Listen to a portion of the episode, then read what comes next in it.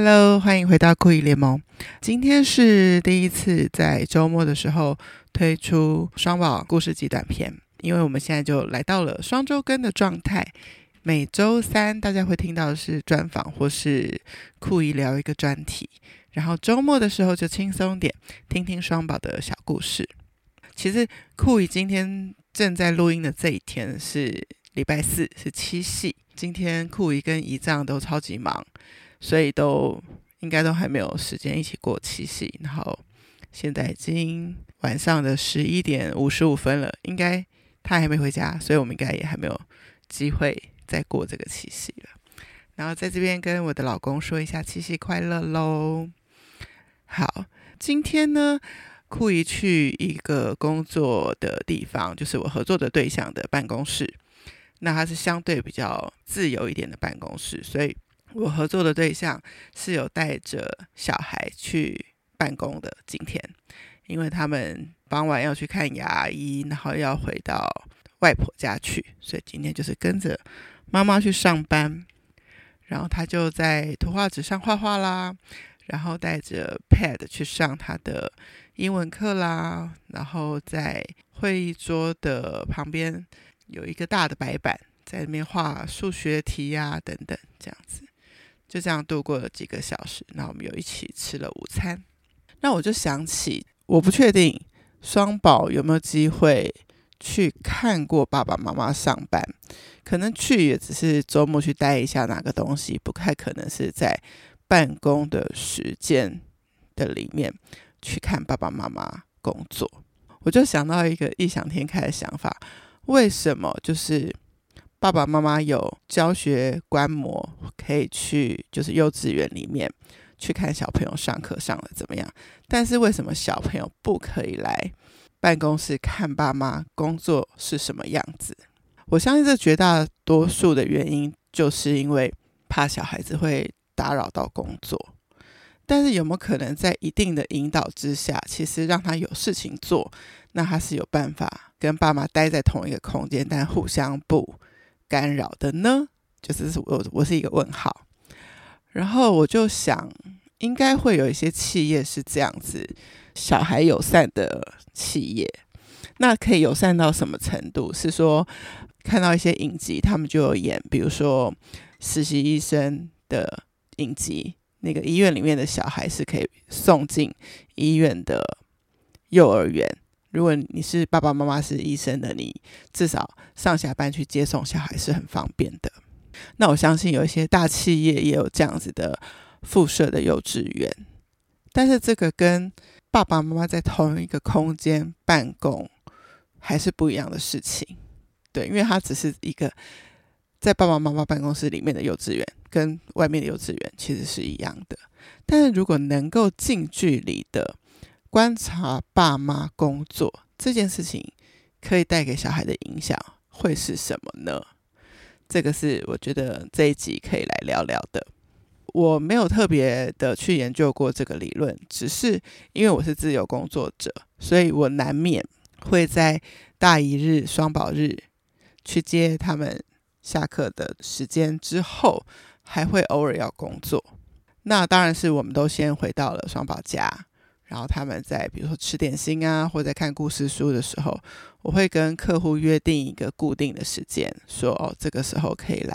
聊一下，然后可能可以准备一个邮件发过去等等。这可能就只是线上交谈一下，不需要特别的视讯开会。那也有过，我会跟双宝预告说，等一下，等你爸爸妈妈回来，然后有人陪你们了，我要跟你们借一个安静的空间，因为我有一个很重要的电话会议，因为那时候在跟一个 co-working space 配合，然后其中要把他们带进一些新的讲座活动，把人带过去，所以那时候正在谈的是。戴安娜就是她是连续创业家，正好要跟她康口，那她很忙，就只有那个时间。就你只要先跟他们预告，他们就会很体贴，还会说：“那达达伊，你可以用我们的房间呐。”那我说：“可是有干净的背景吗？”他就说：“可以啊，你可以把门关上去之后，你就背对着门啊，门就是一个就是一个木头门，干净的背景，你就可以在这边开会啦，就很可爱，还会替我着想。对，again 又是因为自由工作者的关系，所以对我而言，我就是 notebook 打开就是在上班。其实不常常，但是偶尔偶尔会在大姨时间的时候需要工作。有一次，我是跟他们说，今天有点来不及了，需要在你们家的时候把大姨工作合作的一个 podcast 在后台上架。那他们问我说：“那后台是什么？”诶，这个时候我就可以解释一遍 podcast 制作流程给他们听，因为他们看过我的麦克风啊。录音机这样，我就说，当我们进去录音室录音下来之后，可能有的地方讲得好，讲得不好啊，那就会先经过一个剪接师帮我们把那些讲不好的地方剪掉，然后留下比较完整的节目。他说：“那然后呢？对，然后呢，就是你就会有一个音档是完成的档案呢，那就会加上片头片尾音乐，就是完成了这一集的节目，然后就要到。”一个 podcast 的平台，那我就说，因为我们是管理者哦，所以我们就是从后台可以去把节目放上去。然后我就说，诶，可是我其实现在有一个酷姨联盟的档案是还没有上架的，但是已经剪好的哦。就意思是什么呢？他们就说，哦，那就是大家还听不到的。我说，诶，对了。然后我就说，可是因为你认识主持人，所以我可以先放给你听。所以他们其实是曾经听过，呃，我访问维力的那一集，然后他们听的状态并不是我已经上架之后，是我在我的电脑里直接播音档给他们听的，这样，所以他们就知道说，OK，会有一个录音的过程，会有一个剪接之后，有一个音档会先放在达达一的电脑里，然后他会等到他想要把它上架放到后台的时候才。放到后台，然后他们就看到后台的界面是可以编辑的一个界面。然后之后呢，这个节目就到了前台了。他说前台就是大家都可以从就是有我们照片的这个照片点进去，然后去收听的，对不对？对，那就是前台。所以很好玩，就会有一个机会可以跟他们解释一下工作是怎么一回事。那当然前面还有前置啊。企划呀，邀来宾啊，然后可能反复几次修改访纲啊，这些定录音间都都不会去跟他们解释啦，就是以他们看到的流程就跟他们解释，所以他们就会理解哦，有一个这样子的工作，然后他的过程是这样子的，所以之后他们也会问我说：“ 达达一，那新的一集现在是在后台还是前台，还是还在你的电脑里？”所以他们就可以知道工作的流程的不同，这样子。这我就觉得很有趣。另外还有一次机会是，就是他们会看到姨丈工作的样子。那当然不是他们跟着姨丈去到姨丈工作的地方，而是姨丈的工作就会跟维修冷气有关。所以像刚好去年夏天、今年夏天，双宝家的冷气都有遇到有漏水的问题，然后所以一定就去到他们家工作了一下，然后把事情。处理跟解决，所以他们就有机会看到哦，原来一定的工作是其中一个工作是长这个样子，然后去解决别人的冷气问题。所以每到夏天呢，如果特别热的天，然后我们在大一日的时候，他们就说：“今天牛牛是不是没有空来接你了？因为今天特别热，一定很多人家就是需要装冷气，需要牛牛的帮忙。”我就说对对对对，所以今天他没有办法来接我，我等下会自己回去。所以他们就开始理解工作的模样。那当然有很多家长会送小朋友去类似 Baby Boss，然后去所谓体验职场，但是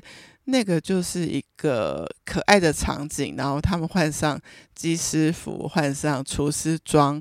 那但是他们所面对的东西都还是道具啦、玩具啊，它不是一个。真正真实的职场嘛，那跟看到爸爸妈妈哎，真正在工作，哎，旁边真的有同事，然后可能有主管会来找妈妈爸爸问问题，或是会有 team member 来问问题。对，我不知道，我在想象那会是一个什么样子。然后会带给他们什么样的一个影响？也有可能就是他们接触到的职业不会很多，就可能他们熟知的几个人的职业是什么？比如说，我们会比较常听到一些出书的作者，他们会讲到小时候家里的忙碌，那都是家里可能开店或是在菜市场这种很现场的工作，所以就会被找去帮忙。他们就会比较看得到